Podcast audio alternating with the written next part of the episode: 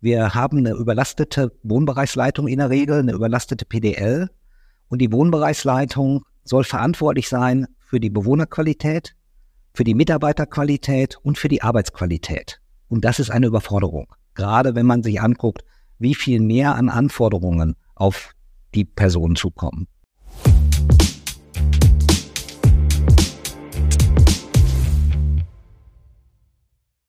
Herzlich willkommen bei Pflege Digital, dem Digital-Podcast für die Pflegebranche. Ich habe mir heute Detlef Fiete Friedrich eingeladen. Er ist äh, Gründer und Geschäftsführer der Contec, wohl einer der bekanntesten Beratungen der Sozialwirtschaft. Wir haben uns einiges vorgenommen, sprechen über die Gründungsgeschichte dahinter, sprechen über aktuelle Beratungsfelder, über Organisationsstrukturen und eben auch über die Digitalisierung, denn da macht die Contec eine ganze Menge. Aber bevor das losgeht, äh, hallo Fiete, schön, dass du da bist. Hallo Christoph, schön, dass ich heute dabei sein darf. Ja, Fiete, ähm, wir haben uns so ein bisschen hier und da über LinkedIn kennengelernt. Äh, irgendwann hattest du da mal ein paar Beiträge von mir kommentiert. Unter anderem äh, ging es auch um das Thema, dass du wohl damals mit einem Professor äh, zusammensaßt, ihm von deiner Gründungsidee zur Contec erzählt hast und der meinte dann, naja, wenn du erfolgreich sein willst, wenn du Geld verdienen möchtest, machst du das lieber nicht. Also vielleicht erzählst du mal ein bisschen von dir. Wie, wie, wie kam es dazu, dass du die Contec gegründet hast und wie ist die Contec heute aufgestellt? Ja, wenn ich mir das nochmal so Revue passieren lasse, hängt das mit meinem Zivildienst zusammen. Ich habe meinen Zivildienst gemacht beim ASB, Arbeiter-Samariter-Bund in Bochum und äh, bin da relativ früh in Verantwortung gekommen, weil zum in den äh, Ende der 70er, Anfang der 80er Jahre sah die ganze Sozialwirtschaft noch sehr, sehr anders aus. Da gab es doch Klingelbeutel, wo Geld reingeschmissen worden ist. Und ähm, die Gründungsgeschichte dort war, dass ich gemerkt habe, dass die, ich sag mal, Organisationsstrukturen und ähm, auch Führungsstrukturen sehr desolat gewesen sind. Das führte dazu, dass ich immer gemeckert habe mit dem Geschäftsführer und der mich irgendwann gefragt hat, ja, dann mach doch mal besser.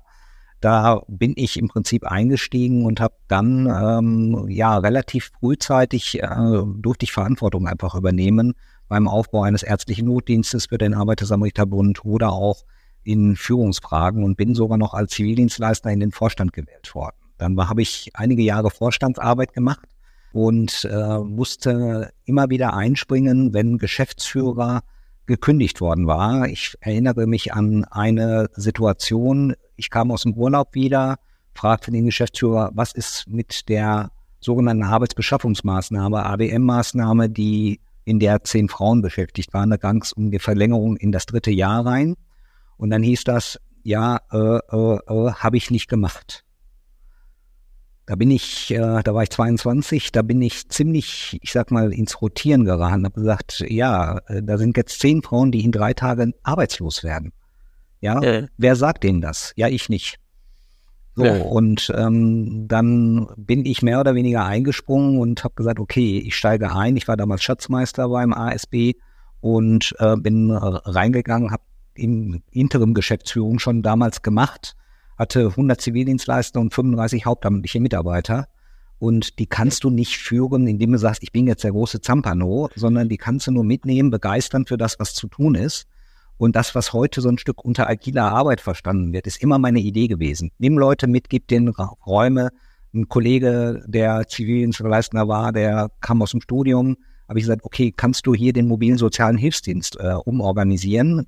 Morgen sind zehn Frauen, die nicht mehr, mehr oder weniger da sind, beziehungsweise habe ich diese gefragt, ob sie denn noch irgendwie, ich sag mal, in Anführungsstrichen ehrenamtlich die Übergabe machen würden, dass sie nicht völlig ähm, äh, ins Bodenlose fallen. Und das ist mir gelungen und ähm, habe auch andere Leute immer wieder mitnehmen können, ja, in der Reise zu sagen, wo wollen wir überhaupt hin und wie können wir das organisieren. Ich habe unheimlich viel gelernt dadurch, weil ich schlicht und ergreifend in Verantwortung stand. Und äh, das aber nur, weil ich, ich sag mal ja. so, die Leute mitnehmen konnte und das, was heute Start-ups machen, hat sich dann mehr oder weniger perspektivisch in die Kontext übertragen. Das heißt, im Rahmen meines Studiums, was ich gemacht habe, ich habe eine kaufmännische Ausbildung und ein Psychologiestudium gemacht, war eine gute Verbindung da, äh, beides miteinander zu, ähm, zu gestalten und bin dann auch wieder aus solch einer Interimsgeschichte raus. Äh, Gab es Software, die zu programmieren war äh, weil die wurde von der Staatsanwaltschaft mehr oder weniger einkassiert und das musste neu gemacht werden. Das ist ähm, eine staatsanwaltschaftliche äh, Geschichte gewesen damals. Da war ich dann als Sachverständiger tätig. Habe einen Kollegen gefragt, kannst du da was entwickeln? Und dann hatten wir ein Programm ähm, geschrieben für die Abrechnung von äh, ambulanten Pflegediensten, von Fahrdiensten und so weiter und haben überlegt, ach, das könnten wir eigentlich auch mal professionell machen. und in Ende der 80er Jahre gab es äh, fast ganz wenig, ich sag mal, Software am Markt. Das war eher mittelständisch orientiert. Und ja. äh, dann haben wir ein Mailing gemacht und nachgefragt, wer hat, wer hat Interesse an folgender Software und haben auf ein Mailing eine Rücklaufquote gehabt von über 20 Prozent. ja, das, da träumt man heutzutage träumt, von. Wollte ich gerade sagen, wenn du, wenn du das heute anguckst, das sind so Sachen, da träumt man heute von, ja, das waren so Zeiten, das war, man benennt das ja Blue Ocean, ja, heute hast du an ja. vielen Stellen eher den Red Ocean, äh, muss gucken, wo ja. ist deine Marktlücke. Ähm, aber das war wirklich eine Blue Ocean Thematik und dann habe ich mich mit den Kollegen gesetzt, ach, wollen wir ähm, da was draus machen? Ja, was machen wir denn eigentlich? Ich habe immer das Ziel gehabt, Consulting zu machen. Das war die Geschichte mit dem Prof, zu sagen, ja, ich will Consulting in der Gesundheit und Sozialwirtschaft äh, machen, perspektivisch. Und ähm, dann haben wir gesagt, ja, die Nachfrage nach Consulting war Ende der 80er Jahre noch nicht sehr groß. Da haben die Leute fast kein Geld für bezahlt. Aber für Software ja. war anscheinend der Markt da. Aber das war ja quasi auch zu der Zeit, als ich dann, also der äh, Jörg Kesselmeier von ja. Connex Vivendi war ja auch da, der hat, glaube ich, irgendwann 1986 seine Firma gegründet damals, aber das war dann so die Zeit, wo dann die ersten Lösungen insgesamt so auf dem Markt kamen. Aber ihr wart ja dann wirklich sehr früh dran.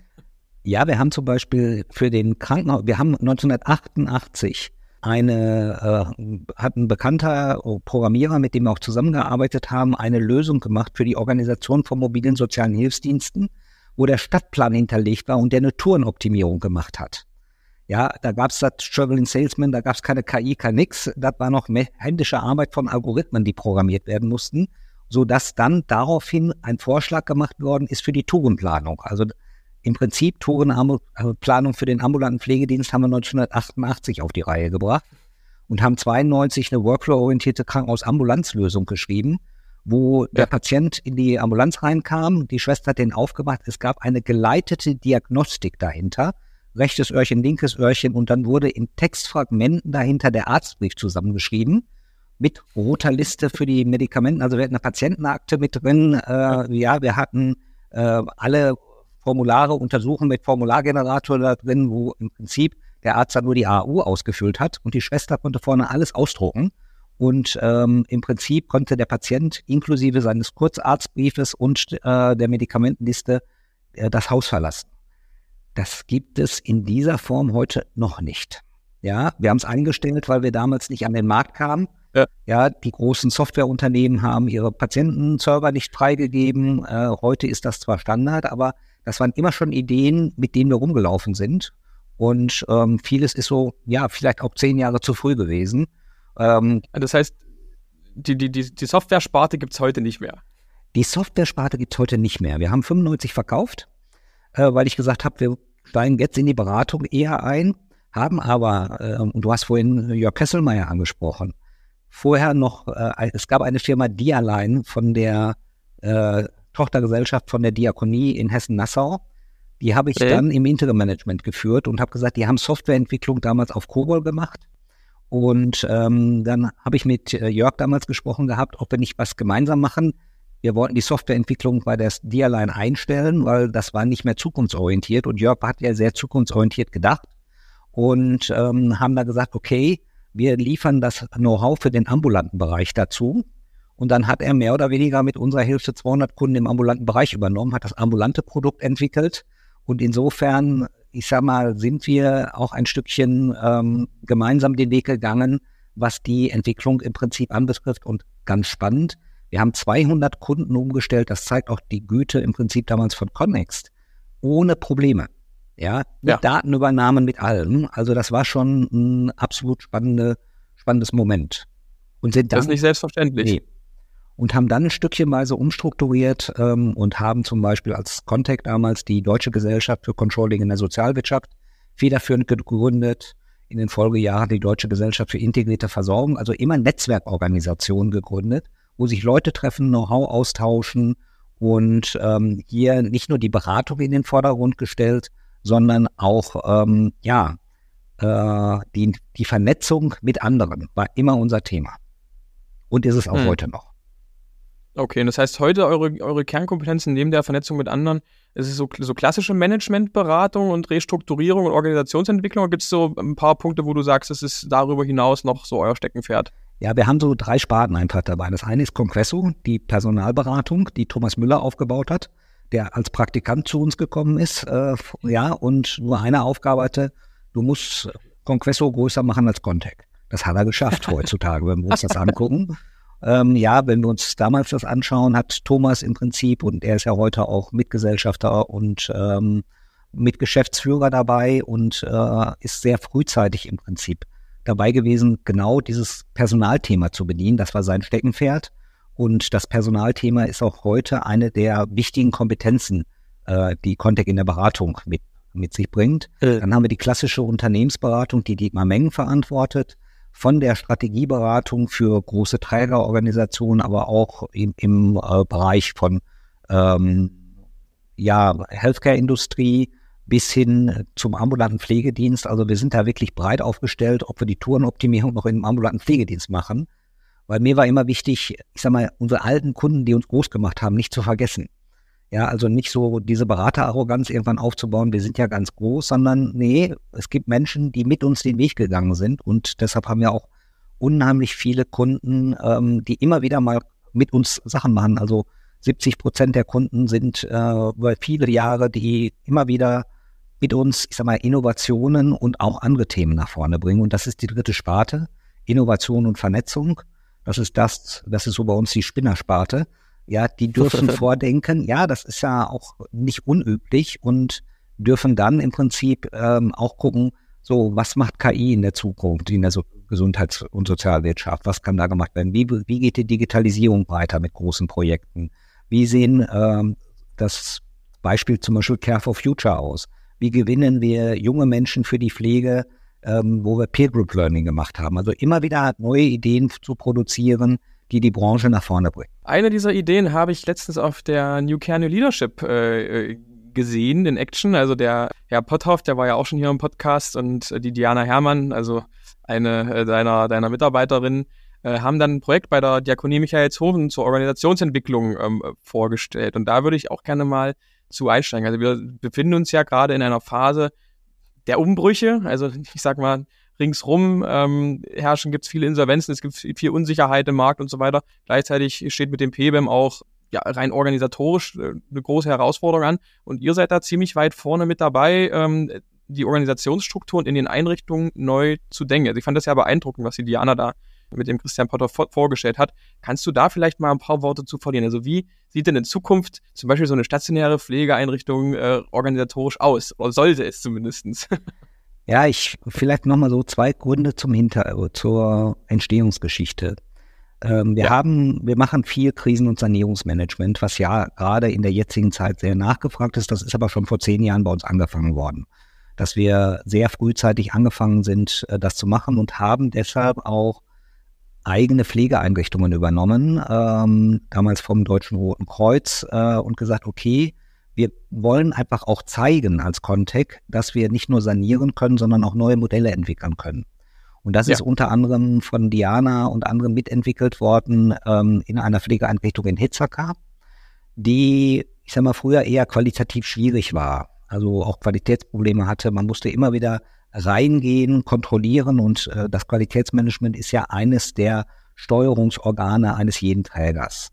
Und ich habe gesagt, ich bin ein Anhänger davon von selbstorganisierter Arbeit und ich sag mal von selbstwirksamer Arbeit. Ähm, das Thema Frederic Laloux ist schon bei uns innewohnend seit vielen, vielen Jahren, weil wir immer so gedacht haben, auch Design Thinking Themen, wir denken vom Kunden aus gesehen. Nicht wir denken uns irgendwas aus, sondern wir entwickeln Produkte zusammen mit dem Kunden, damit sie auch wirklich bedarfsgerecht sind. So, und da haben wir gesagt, das geht eigentlich so nicht weiter. Wir haben eine überlastete Wohnbereichsleitung in der Regel, eine überlastete PDL.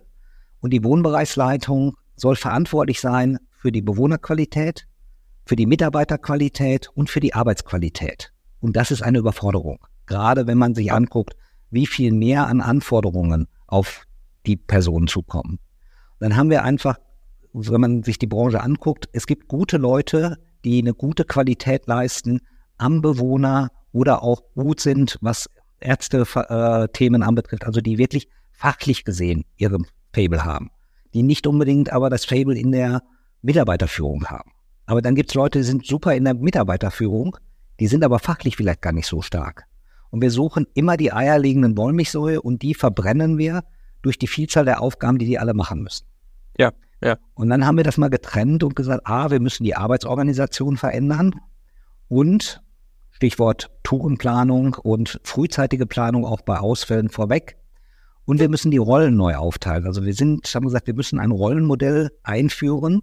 Wer übernimmt welche Rolle und haben die Rolle der Pflegeprozessmanagerin äh, aufgebaut, zu sagen, okay, da ist jemand, der sich primär um die Bewohnerqualität, inklusive Angehörige, inklusive Ärzte kümmert und besonders gut die Fachlichkeit mitsteuern kann.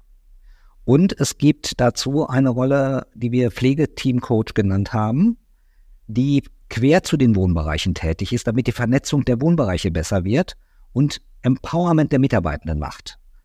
Mhm. Ganz viele Mitarbeitenden rufen auch immer wieder nach Wertschätzung und die brauchen Aufmerksamkeit auch im täglichen Alltag, weil der ist schwer genug. Und wenn jetzt die ähm, Pflegeprozessmanagerin feststellt, dass Schwester Helga in der Dekubitusversorgung nicht so gut ist, dann sagt sie ihrer Kollegin, kannst du mal gucken, ob die eine Fortbildung macht, kannst du eine interne Fortbildung machen, ja. Die nimmt auf, was sich ver verbessern und verändern muss. Und ja. hat Zeit dafür, wirklich Empowerment zu machen, Integration von internationalen Mitarbeitenden, Praxisanleitung und so weiter. Und dieses Team steht auch für die Qualität. Also ich brauche gar keine eigene Qualitätsbeauftragte mehr in der Breite, weil die PDL etwas mehr entlastet wird von diesen Aufgaben, weil viel mehr im Team gearbeitet wird dahinter. Ja. Damit sowohl ein Ausfall von der PDL nicht so, ich sag mal, ins Gewicht fällt, weil das Team selber funktioniert. Aber, und das muss man sagen, die Machtstruktur der PDL sich auch verändert.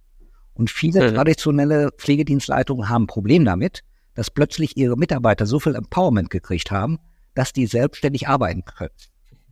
Ja, damit dürfen sie eher strategisch arbeiten, müssen gucken, dass die Vernetzung auch in den ambulanten Bereich stärker stattfindet. Also die Rollen verändern sich dahinter, aber die Stabilität der Qualität in den Einrichtungen wird besser.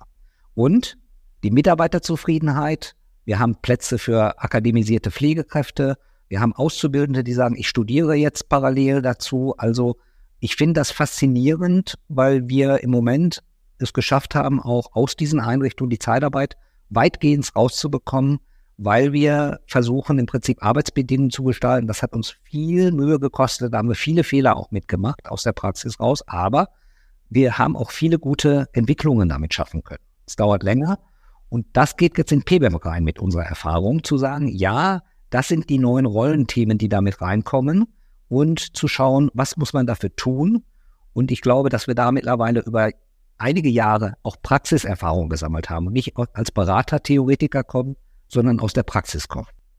Das ist ja immer das Vorurteil, ne? dass, die, dass die Berater sich selbst die Hände nie schutzig machen und so weiter. Das finde ich von daher echt äh, da sehr authentisch. Und äh, wie gesagt, also auch am Beispiel des ähm, äh, der Diakonie Michaelshofen, was sie da vorgetragen haben, also da sind eben ganz tolle Benefits draus entstanden aus dieser Umstellung. Ist das denn jetzt ohne weiteres in, in, auch im, im regulatorischen Rahmen so schon äh, möglich, dass man das heute schon umstellt oder bedarf es da jetzt erst, dass man eben äh, bestimmte Gesetzesänderungen abwartet? Ähm, also wir sind im Moment auch in der Diskussion, wie weit wir diese Rollen auch ins ähm, SGB 11 reinbekommen können, dass man sagt, ja. okay, diese Rollen sind auch, ich sag mal, als refinanzierte Rollen mit drin, aber es ist auch so refinanzierbar. Ich kriege durch PBM auch mehr Personal, die müssen anders angeleitet werden. Und man muss in einem Rollenmodell ja. denken und nicht in einem alten Stellenmodell. Äh, das müssen wir sicherlich noch stärker kommunizieren, aber das ist eines meiner Hoffnungsprinzipien für die Pflege. Wenn wir das durchkriegen, kriegen wir auch eine bessere Zufriedenheit der Mitarbeitenden hin, weil sie viel stärker eingebunden werden. Aber ja. es ist auch nicht was für jeden. Es gibt Menschen, die sind eher in Reizreaktionsschemata aufgewachsen, ja, und nicht jeder kann systemisch damit arbeiten. Und da müssen wir die richtigen Wege auch in der Führung finden. Ich glaube, wir haben zwei Themen. Wir müssen Führung anders angehen und damit auch Menschen befähigen, in diesem neuen System zu denken. Das haben wir ja in der ganzen Wirtschaft, auch Pflege. Und da ist der Bereich New Care, wollen wir ihn so nennen oder nicht, ist mir völlig egal, zu sagen, wir brauchen neue Wege im Prinzip, das zu gehen. Das wird aber von vielen Trägern aus meiner Sicht unterschätzt. Das macht man mal nicht so eben, weil das ist wirklich ein Organisationsentwicklungsprozess, der auch Begleitung braucht, intern wie extern äh, dahinter, um die Rollenmodelle richtig aufzusetzen. Wir haben in der Contec einen eigenen ja. Bereich, Consino, der bei uns die Innovation und Vernetzung macht. Da haben wir jetzt, ich sag mal, agile Arbeit vollständig umgesetzt, im Prinzip mit Rollenmodellen etc. Ein ganz spannender interner Prozess, der zu einer Auflösung auch der klassischen Führungsrollen geführt hat, aber zu einem hohen Empowerment der Mitarbeitenden. Und das hat zwei Jahre gedauert. Mhm. Ja, und das ist eigentlich auch so die Definition so von, oder von New Work, wo ich dann sage, okay, alle, alle sagen immer nach außen, um, um schönes Marketing zu machen, okay, wir machen jetzt hier New Work und wir machen dies und machen das, aber gerade dieses Empowerment dann wirklich in den Einrichtungen, in den Organisationsstrukturen, also finde ich sehr beeindruckend. Aber natürlich, was ist ja auch gerade gesagt, es ist äh, nicht von heute auf morgen getan und nur weil ich da jetzt auf einmal einen, einen, einen Org-Chart irgendwie mal ein bisschen umzeichne, äh, äh, löst sich ja diese ganze Problematik in der Einrichtung nicht. Also ich glaube, dort im Ernst-Christoffel-Haus in, in Nähe Köln oder in Köln, äh, das ist ja ein Projekt, was auf mehrere Jahre angelegt ist, diese Umstellung. Ja, und es sind auch durchaus Einrichtungen, die manchmal aus der Krise rauskommen und sagen, so, jetzt gehen wir mal einen neuen Weg, die vielleicht dann auch mutig sind. Und Christian Potthoff hat ja Mut, einfach damit reinzugehen. Aber er sieht auch, ja, da ist Arbeit dahinter, da ist Begleitung notwendig, das hat er auch gemacht. Und ich finde es immer gut, wenn man so First Mover hat, die dann auch sagen, okay, ich gehe einfach mal diesen auch manchmal nicht ganz einfachen Weg mit, weil belohnt wird man erst eine ganze Zeit später äh, und manche glauben, dass die Belohnung viel, viel schneller kommen. Es ist Arbeit, die auf die Pflege zukommt. Und ähm, es, ich kann nur sagen, aber das, was ich an Menschen erlebe, die wieder auch ein bisschen mehr Leuchten in den Augen kriegen für das, was sie tun. Das sind schon äh, Sachen, das macht mir Hoffnung, aber das ist, ich sag mal, ein längerfristiger Weg in dieser neuen Organisationsstruktur, wo findet denn das Thema Digitalisierung da eigentlich statt? Also ist da vielleicht auch vorgesehen, dass man sogar eine Person hat, die sich mit, mit digitalen Lösungen, mit den Prozessen ähm, auseinandersetzt, die das beeinflusst. Ist das dann eine Pflegeprozessmanagerin oder ähm, wo ist das angesiedelt? Nee, die Pflegeprozessmanagerinnen sollen sich wirklich auf die Inhalte konzentrieren. Und okay. ähm, ja, wir gehen eher mit Teamstrukturen dabei vor, dass man sagt, okay, welche ja. Rolle übernimmt das? Das macht meistens nicht einer nur alleine, dann hat man wieder nur so eine Einzelthematik, sondern wir suchen dann affine Leute in den Teams zusammen und sagen, wer hat Lust, sich mit einem Teil mit Digitalisierung auch auseinanderzusetzen. Ja, weil sie, man braucht Leute, die Spaß haben, die dann wieder denjenigen an die Hand nehmen, die das nicht haben. Und wir haben ja zum Beispiel unseren Trudy, ähm, unseren Truck der Digitalisierung. Das ist ganz spannend, wenn man sich das anguckt und man fährt vor die Einrichtung und sagt, oh, hier Digitalisierung, ihr kriegt jetzt, Klammer auf, eine kurz, kurz äh, Schulung so ungefähr. Ähm, dann stehen erstmal ganz viele Pflegekräfte mit verschränkten Armen dabei. Ja, mach mal schnell. Ich will gleich wieder zum Arbeiten. Ich muss gleich wieder arbeiten. Und dann versuchen ja. wir die zu infizieren. In dem Moment, wo ja. sie damit spielerisch umgehen lernen. Also quasi, also, Moody, das ist ja quasi Trakt der Digitalisierung, nur für die, die es nicht kennen. Das ist wirklich ein, ein Truck mit allerlei technischen Gadgets mit Lösungen drin und mit dem tut ihr durch Deutschland, ne? Mit dem tun wir durch Deutschland beziehungsweise durch einige Bundesländer. Da gibt es äh, einen in Baden-Württemberg von der Diakonie. Die Uni Hof macht das in einer, an der Uni, ist ein von BMS gefördertes Projekt, ähm, um einfach auch zu gucken, wie kriegen wir Digitalisierung zu den Menschen hin. Freiwillig okay. kommen die damit nicht hin. Das kennst du ja auch äh, aus deinem Job, ja. Wenn die dann aber einmal damit infiziert sind und das gemacht haben, dann wollt ihr auch nicht wieder hergeben. Das ist ja, ja, in der Pflege häufig so. Dass, äh aber dieser Punkt muss ja erstmal entstehen. Also das merken wir ja auch ganz dolle bei unserem Produkt. Also du brauchst immer erstmal so die, die erste Fürsprecherin, den ersten Fürsprecher, die dann sagt, nee, ich finde das cool und ich möchte, dass wir das bei uns in unseren Alltag integrieren. Und die steckt dann alle anderen an. Genau. Also das ist ja immer so dieses Vorteil, also gerade bei uns, so riesengroßer Bildschirm und äh, so quasi ein iPad auf Steroiden. Ja, das wollen die Bewohner nicht, das finden die, das, die, die, die finden das geil. Die, die Bewohner finden das geil. Das genau. ja klar. die, die, finden das meistens richtig stark. Äh, das ist immer so dieses Vorurteil, was so vorgeschoben wird. Eigentlich hängt es am Ende des Tages in unserem Fall am sozialen Dienst. Und wenn man da aber eine Person hat, oder vielleicht im Idealfall sogar von Anfang an mehrere Personen, die da äh, ein Herz für haben, die da Lust drauf haben, äh, dann dann geht das so in, in, in, in, ins Machen über. Und das genau. finde ich jetzt spannend. Und das ist ja nicht nur bei uns beim Kehrtable so, das ist bei der Sprachdokumentation, das ist bei allen möglichen digitalen Lösungen so, weil es ja nicht nur die Technik, die da reinschiebt, sondern wirklich da hängt ja ein Change-Prozess am Ende des Tages dran, egal wie klein die Lösung ist. Also ich habe mal in St. Georgen bei einer Nachbarschaftshilfe gesessen in Schwarzwald und da ging es um digitale, äh, digitale Lösungen in der Vernetzung von älteren Menschen. Und äh, da haben wir geguckt, wie weit das für die ist. Und da war auch sofort erstmal, nee, also digital können wir uns nicht vorstellen und so weiter. Und dann habe ich ähm, gesagt, sagen Sie mal, zeigen Sie mal auf, wer von Ihnen hat ein Smartphone? Bis auf einen waren es alle. Ich, zeigen Sie mal auf, wer hat denn WhatsApp? Das war 70 Prozent. Warum haben Sie das? Ja, das geht einfach, meine Enkel sind in den USA und ich kriege Fotos und so weiter. So sage ich, jetzt drehen wir mal zehn Jahre zurück. Ich hätte vor zehn Jahren hier gestanden und Ihnen erzählt, dass Sie heute hier sitzen würden mit einem Smartphone und mit Ihren Enkeln in den USA äh, kommunizieren würden. Was hätten Sie mir gesagt? Sie spinnen. Ja, und genau das ist das Samme auch immer wieder. Ja, also dieses, da sind wir Deutschen aber besonders gut da drin. Wir hätten keinen Fernseher, wir hätten kein Auto, wir hätten nichts. Es kommt immer dieses Ja, aber, das würde ich am liebsten streichen in Deutschland, ja, oder immer wieder alle bedenken, äh, im Zweifelsfall ist es der Tatenschutz und nicht die informationelle Selbstbestimmung, die wir mal diskutieren, ja. Wir suchen immer ja. nach Ausreden, warum Dinge nicht funktionieren. Und das muss ich ganz persönlich sagen, nervt mich. Und da sage ich, lass uns gucken, was geht. Lass uns das ausprobieren. Mehr als scheitern können wir nicht. Und wenn wir 50 Prozent geschafft haben, haben wir 50 Prozent mehr als vorher. Ja, einfach mal machen. Ein bisschen Pragmatismus hat noch keinem geschadet. Ja, ich habe auch so einen Führungswahlspruch, der heißt, verzeihen ist einfacher als genehmigen. Das, das, passt gut. Den übernehme ich einfach mal. Äh, nee, das finde ich, finde ich, finde ich wirklich gut. Und ähm, auch wie du habe ich den Eindruck, da werden immer äh, 100 Vorwände erstmal gefunden, bevor man es mal ausprobiert hat. Ähm, ja, so geht es dann natürlich dann äh, in den meisten Fällen nicht voran. Wie blickst du generell jetzt auf die, die Branche aktuell?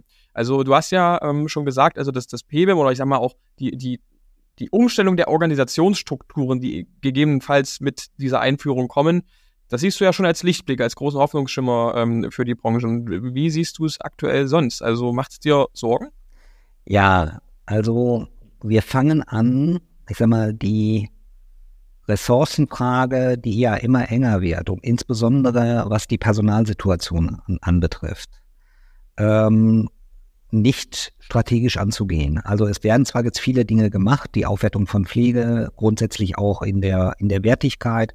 Wir haben das Thema ja selber, internationale Pflegekräfte mit unserem äh, Institut, IEGOS-Institut angegangen und haben die, die Modellprojekte mit vietnamesischen Pflegekräften in Deutschland begleitet und äh, sind jetzt ja auch an Educarum haben wir uns beteiligt, weil wir sagen, wir brauchen über Sprachschulen im Ausland Menschen, die nach Deutschland kommen können, weil wir es ganz alleine nicht schaffen werden. Also diese Hoffnungsboni, ja, wir müssen Pflege neu organisieren, wir müssen auch Nachbarschaften anders mit organisieren.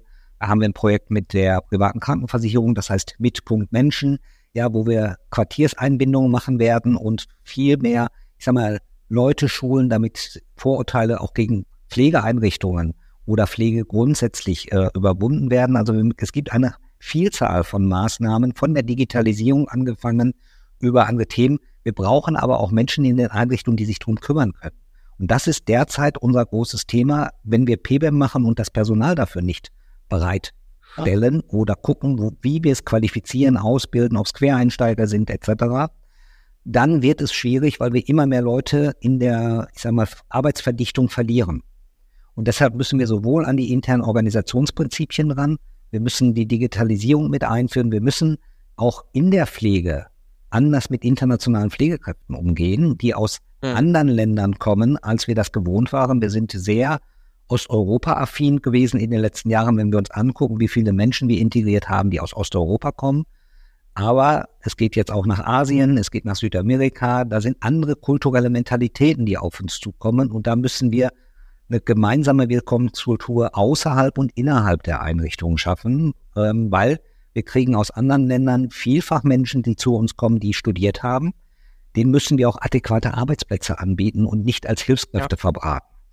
Ja, ja, also das ist im Krankenhausbereich besonders schwierig. Ähm, ja, die hätten die Möglichkeiten. Also wir haben 20 Jahre lang nicht, ich sage mal, strategisch genug gearbeitet, weil diese Themen liegen seit 20 Jahren, seit 10 Jahren auf dem Tisch. Und wir haben aber auch manche Sachen verpennt und das ist auch die Auflösung von ambulant und stationär in der Struktur zu sagen, wenn wir zum Beispiel die Menschen einsetzen könnten, sowohl ambulant als auch teilstationär, als auch stationär und da nicht ein riesen bürokratischen Aufwand machen müssten und mal konsequent denken, was wir jetzt beim Contact Forum auch nochmal sagen. Wir müssen konsequent denken, wir denken in einer Häuslichkeit. Auch wenn ich in einer Heimstruktur lebe, ist es eine Häuslichkeit. Wir reden davon, von Pflegebedürftigkeitsbegriff von dem neuen. Das bedeutet aber auch die Selbstbestimmung anders umzusetzen und mal zu überlegen, ich wohne irgendwo, ich lebe dort. Ob ich 24 Stunden am Tag Pflege brauche oder eher gute Alltagsbegleitung dahinter. Da gibt es genügend Konzepte, die das auch vormachen. Also wir müssen mutiger werden in der Umsetzung. Wir müssen jetzt leider deutlich schneller werden. Ansonsten ähm, ist das, was ich mir immer gedacht habe, ich steige frühzeitig mit in die Beratung ein, weil es geht um mich persönlich auch in der Zukunft. Da sind wir noch nicht so weit, wie ich mir eigentlich gewünscht hätte. Da stimme ich zu und äh, gerade bei dem Thema ähm, internationale Fachkräfte, ich habe da auch mal äh, mit ein paar Personen gesprochen, die eben genau das machen, so Fachkräftevermittlung und die haben gesagt, naja, das Problem ist, die kommen dann manchmal eben aus, wie du schon sagst, anderen Kulturen hierher, kommen in die Einrichtung rein und sind nach einem halben Jahr so platt, so durchgebrannt, weil sie irgendwie nicht damit mit, mit diesem Umfeld klarkommen, dass sie dann wieder sich entscheiden, entweder was ganz anderes zu machen oder zu gehen. Und äh, das ist natürlich dann auch eine Katastrophe. Und jetzt gerade habe ich auch den Podcast mit dem äh, Kollegen von pflegemarkt.com aufgenommen zum Thema Insolvenzen, aktuelle Zahlen uns angeguckt und eigentlich mal drauf geschaut, wie viele Kapazitäten in der Pflege bräuchten wir eigentlich, wie viel haben wir dieses Jahr aufgebaut. Das bereitet durchaus Sorgen, aber wie gesagt, umso besser finde ich es, wenn man sagt, man hat eben auch ein paar Lösungsansätze, wie das in Zukunft trotzdem noch klappen kann. Ja, und ich sage mal, auf der anderen Seite, dasjenige, was wir immer wieder erleben, wir sind in Deutschland häufig zu spät, weil wir versuchen, alte, ja auch gute Strukturen, über die über die Jahre gewachsen waren, aufrechtzuerhalten. Wenn der Druck groß genug wird, werden wir wieder schnell. Ja, also das ja. ist äh, ja. bei E-Mobilität, dann kommt plötzlich, äh, wie heißt das, unter Druck gedeihen Diamanten. Dann kommen die Dinge raus, die möglich werden und da werden auch andere mutiger, wo man sonst sagt, ach ja, das ist ja so ein bestandenes System und es geht so weiter. Ich glaube, wir brauchen jetzt die Mutigen in der Branche, die Sachen vormachen. Das ist zum Beispiel auch genau das gleiche in der Krankenhauslandschaft. Wir werden Veränderungen brauchen. Wir wissen seit vielen Jahrzehnten, dass wir zu viele Krankenhäuser haben und zu viele Fälle machen, im Gegensatz zum internationalen Vergleich. Wenn man sich das mal anguckt, dass wir Bereich stabilisiert haben, immer nur über Leistungsausweitung, mehr, mehr, mehr, anstatt zu sagen, besser und anders, kommen ja. wir in regionalen Strukturen zu neuen Versorgungsformen auch hin, wo wir vielleicht gar nicht so viele Pflegekräfte mehr brauchen und auch welche zur Verfügung haben, die wir an anderen Stellen nicht mehr brauchen, aber in einer vernetzten Zusammenarbeit regional mit neuen Versorgungskonzepten anders fahren können. Da ist Reco von der DRK ein Thema, da sind aber auch andere Ansätze, die jetzt kommen und die werden durch die Insolvenzen natürlich nach vorne getrieben. Ja, und da werden sich auch manche Geschäftsmodelle, ich sag mal, die auch kritisch über Jahre beäugt worden sind, werden im Moment hochfliegen und ähm, dann wird es da eine Veränderung ja. geben. Wir erleben das im Großen derzeit bei Signa. Ja, das ist ja äh, was, was äh, sehr, ja, ich sag mal, äh, in großen Dimensionen ist. Das haben wir in kleineren Dimensionen, werden wir das auch im Pflegemarkt erleben. Ja, nee, da stimme ich dir zu. Eine letzte Frage habe ich noch. Normalerweise stelle ich immer zum Schluss die Frage nach, was für Software-Tools du so in deinem Alltag einsetzt, welche du nicht mehr haben, äh, nicht mehr missen möchtest. Aber mir wurde vorher gesteckt, äh, ich soll dich mal auf das Thema Nokia ansprechen. Auf das hier? ja, auf das. Also, äh, Ida hat gerade ein Nokia in die Kamera hier gezeigt. Und was es damit auf sich hat. ähm, ich erzähle eine Geschichte. Ich sitze ja. mit einem Kollegen, der aus der Hightech kommt ähm, und viel Softwareentwicklung gemacht hat im Krankenhausbereich auf dem Wege nach Berlin. Ich telefoniere mit meinem Nokia die ganze Zeit durch und der hat sein Smartphone gehabt und immer wieder abgebrochen. Zum Ende der Fahrt sagt er, ich hole mir jetzt auch ein Nokia. Ja, lange, Akku, lange Akkulaufzeit über mehrere Tage, ziemlich unverwüstlich. Das lag schon im Teich, das lag schon in unmöglichsten Orten. Ja, ist häufiger mal runtergefallen und läuft und das läuft immer noch mit dem ersten Akku, dem Betriebssystem von 2002. Ja, ähm, und es funktioniert in einer guten Sprachqualität. So, und das sind, ich sag mal, so Produkte, die ich gut finde. Und der Vorteil ist, wenn ich telefoniere, kann ich in meinem Smartphone meinen Terminkalender mal eben nachgucken und nicht immer wieder sagen, oh, warte mal eben, ich muss mal eben nach nachgucken oder sonst was, sondern ja, Smartphone, Mails, ähm, ja, teilweise auch Telefonie, aber ähm, ich habe nicht so eine breite Hand und das Nokia passt da schneller, besser rein. ja, cool. Also wie gesagt, ich glaube, also an der alten Technik war nicht alles schlecht. Es ist eben zuverlässig und robust, ne? Nein, es ist auch ein Kommunikator. Ich lege das auf den Tisch und alle Leute reden davon. Am, am Flughafen manchmal, da sind da 30-Jährige oder das war jetzt vor kurzem noch im Hotel. Hast du das gesehen? Das hatte mein Vater auch mal. wenn dann die Fragen kommen, das hatte mein Großvater auch mal, dann werde ich langsam unruhig. Ja, dann lässt es wieder in der Tasche am besten, ne? Nee, Quatsch. Aber äh, ich meine auch, als ich, ich habe, wie gesagt, mit jemandem gesprochen, der habe ich gesagt, naja, ich habe halt äh, Podcast-Aufnahme mit Fiete und der hat dann gesagt, na, sprich ihn mal aufs Nokia an. Also Dankeschön für die, für die Gerne. Hintergrundstory dazu. Und äh, auch Dankeschön, dass du dir die Zeit genommen hast, um über Organisationsentwicklung, über Digitalisierung und was auch deine unternehmerische Laufbahn angeht, zu sprechen. Ich kann da nur meinen Hut ziehen, vor so vielen Jahren mit einer Vision gestartet und dann eben heute die Contec die ja wirklich auch in der Sozialwirtschaft äh, echt einen gewissen Stellenwert hat, aufgebaut. Also ja, das sind so meine unternehmerischen Vorbilder. Danke für deine Zeit und ich hoffe, wir hören uns bald mal wieder. Danke auch und ähm, gerne, gerne wieder und für alle groben Ideen gerne immer wieder da.